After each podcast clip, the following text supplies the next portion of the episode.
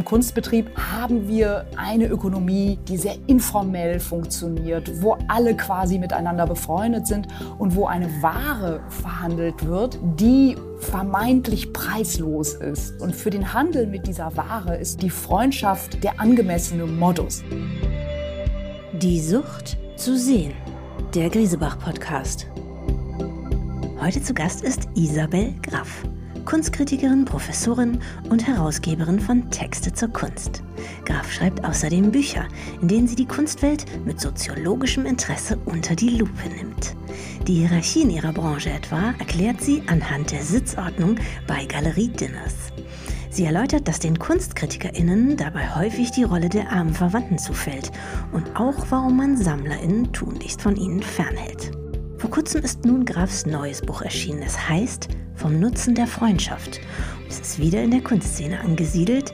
Diesmal untersucht Graf das branchenübliche, fast immer von Abhängigkeit, Nutzen oder Gegenleistung geprägte Beziehungsgeflecht. Präzise beobachtet, treffend geschildert und höchst unterhaltsam ist das. Und so freuen wir uns sehr, dass sie heute bei uns ist, um mit uns darüber zu sprechen.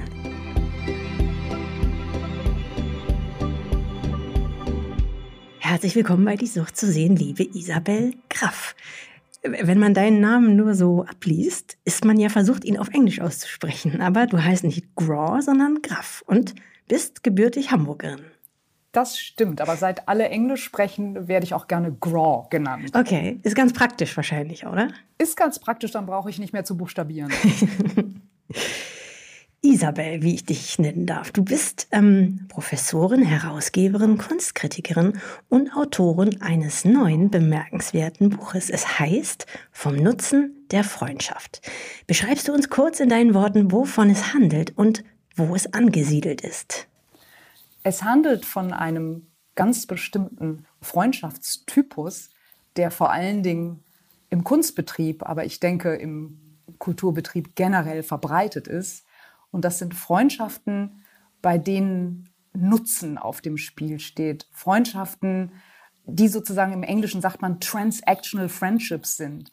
Also bei denen etwas ausgetauscht ist. Freundschaften, von denen man etwas hat. Und äh, das Interessante an diesen Freundschaften ist für mich, dass sie sowohl diesen instrumentellen Zug haben, als auch auf großer Zuneigung und gemeinsamen Überzeugungen basieren können. Das vermischt sich sehr oft in diesem Freundschaftstypus und das macht ihn auch so störanfällig. Und für diese Störanfälligkeit der Nutzenfreundschaft, so nennt das Aristoteles, habe ich mich interessiert. Darum kreist das Buch. Einzigartig und originell, literarisch, psychologisch und soziologisch zugleich. So hat Eva Illus über dein Buch geurteilt, die wohl bekannteste Soziologin unserer Zeit. Dein Buch ist sowohl Erlebnisbericht als auch Gesellschaftsbeobachtung. Und es gibt tatsächlich darin vieles, was es besonders macht. Da ist zunächst mal die Form. Erzählst du uns, warum du sie gewählt hast? Es ist ein fiktives Tagebuch, kann man vielleicht sagen, oder? Genau, es ist ein fiktionalisiertes Tagebuch. Mir war es sehr wichtig, dass dieses Buch einerseits auf persönlichen Freundschaftserlebnissen fußt und dass die einfließen, damit auch eine Art Intensität und ja, Dringlichkeit entsteht. Und andererseits war es mir aber genauso wichtig, über Freundschaften in kulturhistorischer und kulturtheoretischer Art nachzudenken. Also mir einfach Gedanken zu machen, zum Beispiel, was macht es mit Freundschaften, wenn die Freundinnen zugleich Konkurrentinnen in einer Wettbewerbsgesellschaft sind. Und ich habe also versucht, diese eher gesellschaftstheoretischen Überlegungen zu verknüpfen mit den Dingen, die mir selbst widerfahren sind, wobei ich diese Freundschaftserlebnisse auch fiktionalisiert habe. Also es kommen keine Klarnamen vor, sondern die Personen, die da auftauchen, sind Hybride aus unterschiedlichen Figuren. Okay. Ähm, es ist also kein Roman à clé. Es ist erlebt, aber eben auch Erzähltes. Erlebtes und Erzähltes. Kann man, kann man das so zusammenfassen? Es ist erlebt und das Erlebte ist aber stark literalisiert und zugespitzt. Das heißt, man findet nicht mein authentisches Ich, wobei es vielleicht Momente davon gelegentlich als Aufblitzendes geben kann, äh, sondern dieses Ich ist auch eine literarische Konstruktion. Ja. Dein Buch spielt in der Kunstwelt, ist in der Kunstwelt angesiedelt. Der erste Teil des Buches heißt Lamento. Dabei beklagt die Erzählerin sich eigentlich gar nicht. Sie beobachtet andere, aber auch sich selber. Und dabei fällt ihr eben auf, dass im Kunstmilieu traditionell, das hast du schon gesagt, die instrumentelle Freundschaft dominiert. Also die, in der man sich gegenseitig nützt. Ist die Kunstwelt diesbezüglich ähnlich jeder anderen Wettbewerbsgesellschaft oder gibt es da Besonderheiten? Ganz kurz erstmal zu dem Lamento. Ich glaube, ich habe mit einem Lamento beginnen wollen, weil es im ersten Teil doch auch um die Trauer oder den Schmerz über verlorene Freundschaften oder problematische Freundschaften geht. Äh, das ist auch schon ein, eine Negativbilanz, die da streckenweise gezogen wird. Von daher denke ich, ist Lamento natürlich auch wieder als ein Genre, das so ein bisschen Pathos generiert, da doch ähm, passend. Und der zweite Teil heißt ja dann Hymne. Da geht es wirklich um eine Art Feier von wahren Freundschaften. Und ähm, wenn ich über diese Freundschaften mit instrumentellem Zuge im Kunstbetrieb rede, dann denke ich einerseits ist das spezifisch Kunstbetrieb, weil im Kunstbetrieb haben wir eine Ökonomie, die sehr informell funktioniert, wo alle quasi miteinander befreundet sind und wo eine Ware verhandelt wird, die vermeintlich preislos ist, die ideell aufgeladen ist. Und für, die, für den Handel mit dieser Ware ist sozusagen die Freundschaft der angemessene Modus. Andererseits denke ich, dass die Beobachtungen, die in dem Buch gemacht werden, auch für viele andere Kulturindustrien zutreffen. Also ich habe zum Beispiel eine befreundete Schauspielerin, die mir bestätigt hat, dass es in der Theaterwelt nicht so viel anders ist. Also ich glaube schon, dass sich auch Leute außerhalb des Milieus bildende Kunst damit identifizieren werden können oder damit was anfangen können, was da verhandelt wird. Ja. Ist die wahre Freundschaft, um die, die es dir im zweiten Teil des Buches dann geht, ist die in einer Wettbewerbsgesellschaft, wie du es nennst, sogar ein Wettbewerbsnachteil? Also, weil in der Kunst geht es längst um Millionenspannen. Und, und wenn man jetzt emotional involviert ist, kann man dann weniger taktisch agieren? Naja, ich glaube, dass es nur sehr wenige Freundschaften unter Kunstbetriebsakteurinnen gibt, die diesem Ideal eines gemocht werden um seiner selbst willen entsprechen. Ich glaube, wenn man äh, sozusagen dieses Ideal der wahren Freundschaft verfolgt, dann muss man sich seine Kunstbetriebsfreundschaften genau angucken und dann wird man feststellen, 80 Prozent dieser vermeintlichen Freundinnen sind eher Arbeitskolleginnen oder Bekannte. Und äh, die anderen, die stehen mir auch in Krisenzeiten bei. Die sind auch an meiner Seite, wenn mein kulturelles Kapital vielleicht sinkt oder wenn ich nicht mehr so angesagt bin oder wenn ich einen Fehler gemacht habe oder wenn mir privat ein Schicksalsschlag zustößt, dann äh, stehen jetzt nicht alle Leute, mit denen ich im Kunstbetrieb diesen Modus Vivendi der Freundschaft habe, zur Verfügung und an meiner Seite, sondern bekanntlich dann nur sehr wenige. Mhm. So ganz generell, was kennzeichnet denn die Freundschaften zwischen KritikerInnen und KünstlerInnen? Ja, die Freundschaften zwischen KritikerInnen und KünstlerInnen sind kompliziert, wie ich in dem Buch zu beschreiben versuche. Immer ein Machtverhältnis natürlich, wobei die Macht ganz unterschiedlich verteilt sein kann. Also nehmen wir eine junge Künstlerin, die ganz am Anfang ihrer Karriere steht und eine etablierte Kritikerin, die einen Namen hat. Innerhalb dieses Verhältnisses ist dann die Kritikerin diejenige, die mehr Macht hat. Umgekehrt ist es bei sehr markterfolgreichen Künstlerinnen so, dass die schon auf der Ebene ihres Verdienstes natürlich über eine ganz andere auch gesellschaftliche Macht verfügen als Kritikerinnen, die ja in der Regel vergleichsweise sehr wenig verdienen. Und was ich eben auch beschreibe in dem Buch, äh, sind Entwicklungen, wo Kritikerinnen und äh, wie ich selbst Künstlerinnen mit hochschreiben, also irgendwie auch ein wenig dazu beitragen, dass deren Arbeit institutionelle und Marktanerkennung bekommen, um dann aber irgendwann festzustellen, sie werden jetzt nicht mehr gebraucht. Dann gibt es aber auch markterfolgreiche Künstlerinnen, die unfassbar loyal sind gegenüber den Kritikerinnen, die ihnen am Anfang Unterstützung angeboten haben. Also all, all das gibt es und diese unterschiedlichen auch wieder Typen von Verhältnissen versuche ich in dem Buch sozusagen aus der Warte einer Betroffenen zu beschreiben. Ja.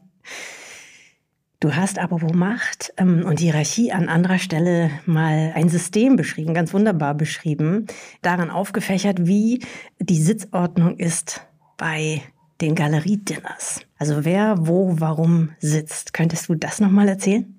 Ja, das war in meinem Buch In einer anderen Welt. Das war ein kleiner Eintrag zum Galeriedinner. Und da habe ich eben die Beobachtung gemacht, auch im Unterschied zu den 1980er Jahren, wo es eher so war, dass die Intellektuellen, die Theoretikerinnen, die Kritikerinnen, die wurden damals in Köln, aber auch in New York unmittelbar gegen, neben die ganz reichen Sammlerinnen gesetzt, weil man dachte, das macht dem Sammler Spaß, auch von den Kritikerinnen herausgefordert zu werden. Das hat sich inzwischen geändert, weil die Sammlerinnen abgeschottet werden, auch tendenziell eher unter sich bleiben wollen. Und jetzt kann man oft beobachten bei diesen Galeriedinnern, dass Kritikerinnen, Kunsthistorikerinnen, Theoretikerinnen an dem Tisch zu sitzen kommen. Man könnte ihn vielleicht als Katzentisch bezeichnen, wo dann auch andere Galeriemitarbeiterinnen sitzen, aber ganz bestimmt nicht die potenten Sammlerinnen und der oder die Künstlerin des Abends. Die werden abgeschirmt, weil man wovor Angst hat als Galerie? Ich glaube, die, das sind unbewusste Vorgänge. Ich glaube, nichts von diesen Mechanismen ist bewusst. Ich glaube nicht, dass irgendjemand da sitzt und eine Tischordnung macht und sagt, also die Kritikerin, die setze ich jetzt mal unter ferner Liefen, weil ich will nicht, dass die in Kontakt mit dieser reichen Sammlerin kommen, weil neben der möchte ich sitzen, weil ich will was von dir. Ich glaube, niemand macht das kalkuliert. Das sind so subkutane Entwicklungen und auch Hierarchien. Also die Kritik war nicht immer sozusagen die arme Verwandte in diesem ganzen Spiel.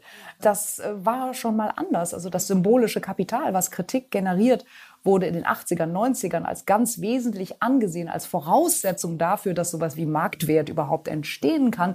Und heute gibt es viele Sphären, zu der unter anderem auch die Auktionssphäre gehört, wo dieses symbolische Kapital nicht mehr diese entscheidende Rolle für den Marktpreis spielt. Mhm. Jetzt bist du Kunstkritikerin wie deine Erzählerin oder Heldin auch, wie man es auch immer nennen will. Und hast einiges davon erlebt, beziehungsweise, mh, hm, hast du ja schon erklärt, ähm, literarisierst es in deinem Buch. Gibt es jetzt für dich persönlich noch Situationen, in denen du das Verhalten, was du da im Lamento beschreibst, also diese Zweckgemeinschaften kann man ja auch sagen, oder, oder Nutzenfreundschaft. Nutzenfreundschaft. Verletzt dich das manchmal, wenn du das bemerkst, dass sich so etwas gerade anbahnt oder dass es die ganze Zeit nur so etwas gewesen ist oder kennst du es dafür zu gut? Naja, ich bin ja auch jetzt nicht ganz anders. Ich bin ja nicht unschuldig auf dem Gebiet der Nutzenfreundschaft. Und auch das beschreibe ich ja in dem Buch, wie ich zum Beispiel in der Anfangszeit in Köln auch ganz bewusst den Kontakt zu den Künstlerinnen und Theoretikerinnen gesucht habe, die sozusagen den Ton angaben und zugleich aber auch aus gutem Grunde, weil die etwas zu sagen hatten und weil mich das interessiert hat. Also es ist ja nie nur der Nutzen. Es ist ja auch, das versuche ich ja zu zeigen, es ist ja auch, es können auch ideelle Gemeinsamkeiten sein, die einen zusammenschmeißen. Also von daher bin ich ja selbst eine Akteurin in diesem Spiel, auch durch Texte zur Kunst. Also diese von mir herausgegebene Kunstzeitschrift, die funktioniert ja auch auf der Basis eines Freundschaftsnetzwerkes seit mehr als 30 Jahren. Und das macht es mir vielleicht dann auch einfacher, diese Dynamiken zu analysieren. Was mir Sorge gemacht hat, während ich dieses Buch schrieb, war die Möglichkeit, dass mich der Betrieb anschließend als eine Art Nestbeschmutzerin bestrafen würde. Das glaube ich, das hätte ich auch noch gefragt, genau. so nach dem Motto, also all die äh, schön unter der Decke gehaltenen Mechanismen werden jetzt hier publik gemacht. Hinzu kommt, dass es natürlich auch ein großes Investment gibt in diesen Glauben daran, dass alle miteinander befreundet sind. Hinzu kommt, dass Freundschaft, glaube ich, die letzte Bastion ist, die noch nicht demystifiziert wurde. Das schreibe ich auch in dem Buch. Wenn man sich zum Beispiel die, die romantische Liebe anguckt, dann gibt es seit Jahren Bemühungen, auch in der Soziologie bei Eva Illus, zu zeigen, dass diese romantische Liebe mit ökonomischen Konsumritualen verbunden ist und eben so interesselos gar nicht ist. Aber für die Freundschaft hat das meines Wissens noch niemand gezeigt. Und auch da hatte ich ein bisschen Sorge, ob man mich dafür bestrafen würde, symbolisch natürlich nur. Aber bisher ist es eigentlich recht gut angekommen. Ja. Seneca hat es Manus Manum Lavat genannt. Wir sagen heute, eine Hand wäscht die andere und im Rheinland nennt man es einfach Kölsche Klüngel. Deine Erzählerin geht als junge Frau nach Köln und taucht dort in die Kunstwelt ein. Das ist in den 80er, 90er Jahren. Und auch du, das ist natürlich kein Zufall, kennst beide Szenen, also Köln und Berlin. Gibt es denn Unterschiede, was Abhängigkeiten oder Systeme angeht? Oder kann man das eigentlich ähm, vergleichen? Ich denke, dass es eine Zeit lang Unterschiede gab, als die Kölner Szene noch nicht komplett nach Berlin umgezogen ist. Also ich bin äh, 1999 nach Berlin gezogen mit der Zeitschrift Texte zur Kunst und habe die Situation als freier erlebt, hatte den Eindruck, dass ich nicht mehr so unter Beobachtung stehe, dass ich mir freier auch andere Bezugspersonen und Systeme suchen kann und dass ich aus diesem, was du Klüngel nennst, ein bisschen herausgetreten bin und mich anders nochmal entwerfe. Aber dann sind ja peu à peu wirklich fast alle Galeristinnen und Künstlerinnen und Kritikerinnen integral aus Köln nach Berlin äh, gezogen und damit schwappte auch sozusagen das hierarchische Gebilde, mit dem man es in Köln zu tun hatte, nach Berlin. Natürlich hat es sich hier nochmal neu formatiert, aber ich denke schon, dass die Mechanismen ähnlich äh, geblieben sind. Hm. Du beschreibst auch dann wieder, dass die Kunstszene im Grunde so klein ist, dass man besser daran tut, keine Feindschaften zu pflegen und sich sogar mit Ex-Partnerschaften äh, lieber gütlich einigen sollte, weil man sich einfach ständig wieder über den Weg läuft. Das klingt ja fast so ein bisschen nach Selbstverleugnung. Und das könnte ausarten da, da rein, wenn ich also, denke. Ja, ich habe das eigentlich jetzt nicht so als äh, strategischen Ratschlag formuliert.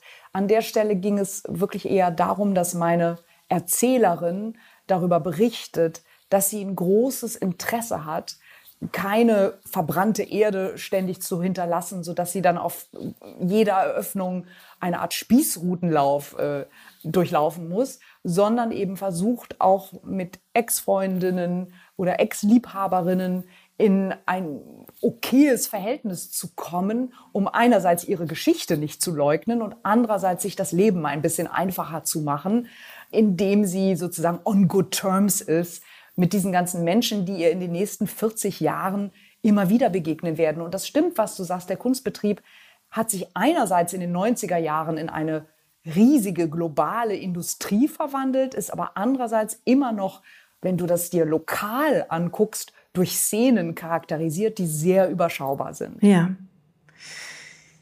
Was ist anders geworden in den letzten Jahrzehnten, auch äh, was die weiblichen, ja, wie, wie will man es nennen, Mitglieder, Protagonistinnen untereinander angeht. Also ist da eine Solidarität entstanden, gewachsen oder eben genau nicht? Das ist schwer, das so allgemein zu sagen. Also einerseits erlebe ich selber in meinem Freundeskreis ein hohes Maß an Solidarität unter und mit meinen Freundinnen. Andererseits trifft man auch auf Situationen, wo Solidarität groß geschrieben wird, aber sich sozusagen hinterrücks ausgesprochen illoyal verhalten wird. Auch das gibt es. Und ich glaube also nicht, dass man, dass man davon ausgehen kann, dass Rivalität, Konkurrenz, Aggressionen unter Frauen aufhören. Ich glaube, es ist wichtig, sich klarzumachen, dass auch diese negativen Affekte einen Platz haben in den Freundesklicken, Gemeinschaften von Frauen. Andererseits gibt es aber auch ein großes Bemühen darum, sich gegenseitig zu stärken, da man ja immer noch sich in einer Gesellschaft befindet, in der die männliche Dominanz nicht aufgehört hat, in der Sexismus weiterhin existiert, im Patriarchat kurz gesagt. Mhm. Du schreibst auch, dass gerade in den letzten Jahren eine Form von Celebrity-Kultur in der Kunstwelt Einzug gehalten hat. Erläuterst du uns, was du damit meinst und wie das nochmal ja, diese, die Dynamik oder das hierarchische Gefüge verändert? Ich habe mich mit äh, dem Einbruch der Gesetze der Celebrity-Kultur in die Kunstwelt in einem Buch vor Jahren beschäftigt, das heißt Der große Preis, Kunst zwischen Markt und Celebrity-Kultur. Und da hat mich eben interessiert, erstmal, dass der Künstler vielleicht schon in der Renaissance als eine Art Prototyp der Celebrity anzusehen ist, dass aber unter Bedingungen von Mediengesellschaft im 20. Jahrhundert sozusagen ein neuer Typus der Celebrity auch in der bildenden Kunst auftaucht, vielleicht am deutlichsten verkörpert durch Künstler wie Dali oder Warhol. In Deutschland würde ich sagen, es ist Beuys. Und das sind eben Künstlerinnen, die mit dieser Realität der Mediengesellschaft sehr gut umzugehen wissen, die sich medial inszenieren. Yves Klein wäre auch als ein Künstler zu nennen, der da Vorreiterarbeit geleistet hat.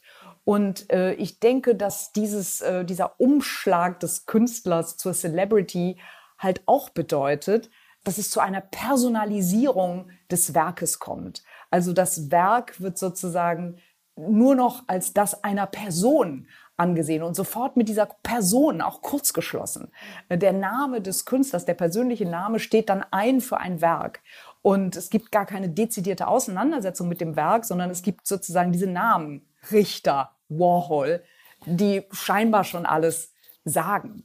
Wie Madonna oder Prince. Genau, genau. Ja. Du schreibst auch im zweiten Teil des Buches von Fashion-Freundschaften. Was sind das denn? hast du das Wort erfunden? Ja. Wahrscheinlich. Ja.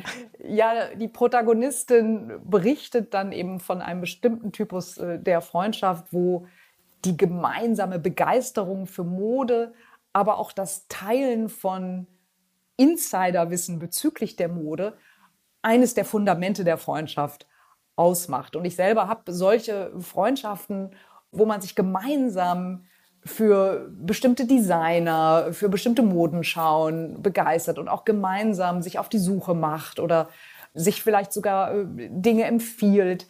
Äh, solche Freundschaften habe ich durchaus geführt, ähm, nicht im hohen Maße, weil die Fashion-Begeisterung in Deutschland nach wie vor nicht so ausgeprägt ist wie meinetwegen in Frankreich, aber es gibt doch ein paar wenige Freundinnen von mir, die auch äh, Lust an Mode haben. Und dann versuche ich ja in dem Buch auch darüber nachzudenken, was heißt es eigentlich, wie meine Protagonistin sowas wie ein Fashion Victim, wie es so schön heißt, zu sein und gleichzeitig eine linke Intellektuelle. Also wie geht das eigentlich zusammen? Und das ist dann so eine Art Plädoyer für Widersprüche. Und vor allem, wie wird es akzeptiert? Genau. Mhm. Oder warum wird es nicht akzeptiert? Ja, also da, da erinnere ich mich zum Beispiel daran, dass es in meiner frühen Zeit in Köln gerne hieß, wieso gehst du denn nicht in die Mode? Was willst du denn hier in der Kunst? Du bist doch eigentlich so ein Fashion Girl und so weiter. Und das war so ein Versuch, natürlich mich auch abzuwerten und äh, den Ärger, den ich potenziell machen würde als Kunstkritikerin, irgendwie zu vermeiden. Aber nicht funktioniert, ja. Natürlich gilt Fashion-Konsum immer noch in einigen Kreisen zumal in der Linken als frivol. Mhm. Ähm, und mich interessiert es eben äh, zu zeigen, dass es möglich ist, gesellschaftskritisch zu sein und zugleich, jedenfalls punktuell, Fashion zu konsumieren. Ja. Du hast dieses Buch ja deinen Freundinnen gewidmet. An wie viele denkst du dabei? Da denke ich an ziemlich viele. Da denke ich auch an die, die sich eventuell wiederzufinden glauben ich denke auch an die, die vielleicht traurig darüber sind, weil sie glauben, sie kämen nicht vor. Ich denke, ich Wovon gibt es wohl mehr? Und ich denke an die, die mich in diesem Vorhaben unterstützt haben. In einem Vorhaben, bei dem ich sozusagen mein angestammtes Terrain der Kunstgeschichte und Kunstkritik streckenweise verlasse, um ein literarisches Projekt zu verfolgen. Und es gab einige meiner engsten Freundinnen, die mir Mut gemacht haben, die wirklich gesagt haben, du gehst da jetzt rein, das ist ein Bedürfnis, ein Begehren von dir und mich darin wirklich ermutigt haben, neues Terrain zu erobern. Und an die denke ich natürlich auch. Mhm. Wie viele von denen kommen aus der Kunstszene? Die mich unterstützt haben? Nein, von, von den Freundinnen, von denen du gerade gesprochen hast. Ähm, die Freundinnen, an die ich in der Widmung denke, kommen zu 98 Prozent aus okay. der Kunstszene. und, in deinem, und in deinem Leben wahrscheinlich auch so ähnlich. Ja, in meinem Leben, das äh, beschreibe ich ja auch in dem Buch, ähm, äh, wo die Protagonistin sich vornimmt, jetzt auch mal jenseits des Kunstbetriebs engere Bindungen zu schließen, um diesen, diesem immer instrumentellen Charakter ihrer Freundschaftsbeziehung ein bisschen aus dem Weg zu gehen. Und dann erfährt sie auch, andere Freundschaftsintensitäten, Solidaritäten und Erlebnisse, die ihr sehr gut tun.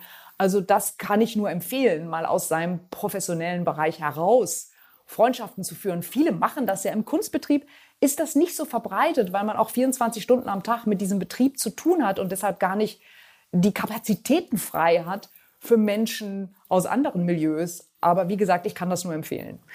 Ja, nur dann fällt ja auch wahrscheinlich äh, der Nutzen weg, der aber ganz vieles ausmacht und erst überhaupt möglich macht und konstituiert, oder? Genau, da der Nutzen fällt weg, wobei ich auch beschreibe, dass, äh, dass es natürlich auch einen Nutzen geben kann bei einer Person aus einem anderen Bereich. Also wenn es jetzt meinetwegen um eine Anwältin geht, dann kann die mir vielleicht an irgendeiner Stelle doch wieder helfen. ja. Also der Nutzen ist, glaube ich, nicht, nicht klein zu kriegen.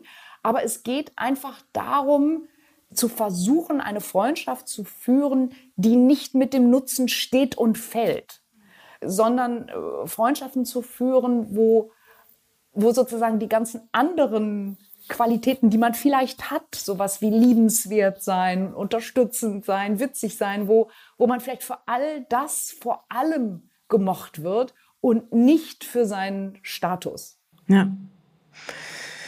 Liebe Isabel, jetzt kommen wir zu den letzten beiden Fragen, die wir allen InterviewpartnerInnen stellen. Die erste lautet, welches ist dein Lieblingsmuseum und warum? Mein Lieblingsmuseum ist das Matisse-Museum in Nizza. Das mag jetzt erstaunen, weil äh, ich auch seit Jahren den Eindruck habe, dass der Bestand an Matisse-Bildern in diesem Museum immer geringer wird, weil immer mehr verkauft wird. Aber ich liebe es einfach, wie dieses Museum auch die Lebenswelt von Matisse, also die Möbel, die er hatte, äh, seine Art, äh, sich seine Lebenswirklichkeit zu gestalten, all diese Dinge mit einbezieht. Natürlich liegt der Fokus auf der Zeit, in der Matisse in Nizza gelebt hat. Es gibt dort sogar seine Papier-Coupés im Original anzusehen, als so eine Art Arbeitsmappe. Also das ist ein Museum, in dem ich mich regelmäßig aufhalte. Ja. So, und wenn ich dir jetzt ein Kunstwerk schenken würde, egal welches, egal von wann, ähm, egal wo es jetzt ist, welches hättest du denn gerne? Ähm, Morisot's Wet Nurse. Erzähl, warum? Das ist ein Bild von, äh, von Bert Morisot, äh, das Bild Porträt sozusagen ihrer Amme, die ihr Kind stillt. Und in diesem Bild ist ein Abhängigkeits- und Machtverhältnis sozusagen thematisiert, nämlich das zwischen der arbeitenden Künstlerin, die die Mittel hat und braucht, um eine Amme einzustellen, die ihr Kind nährt, während sie malt. Über dieses Bild hat Linda Nocklin, meine Lieblingskunsthistorikerin, einen fulminanten Text geschrieben. Also da kommt viel zusammen. Ich liebe dieses Bild. Wo ist es denn jetzt? Wo müsste ich es denn herholen? Oh, das weiß ich gar nicht. Egal, das schaffe ich, ich hab, schon. Ich habe nie, hab nie zu hoffen gewagt, dass es einmal in meinen Besitz kommen würde. Deswegen habe ich das nicht recherchiert. Liebe Isabel, ähm, danke dir für dieses wirklich spannende, interessante und einsichtsreiche Gespräch. Ich danke dir, liebe Rebecca. Das war Folge 51 von Die Sucht zu sehen mit Isabel Graf. Wir freuen uns schon wieder auf unsere nächste Folge und auf Sie. Alle zwei Wochen neu bei grisebach.com und überall, wo es Podcasts gibt.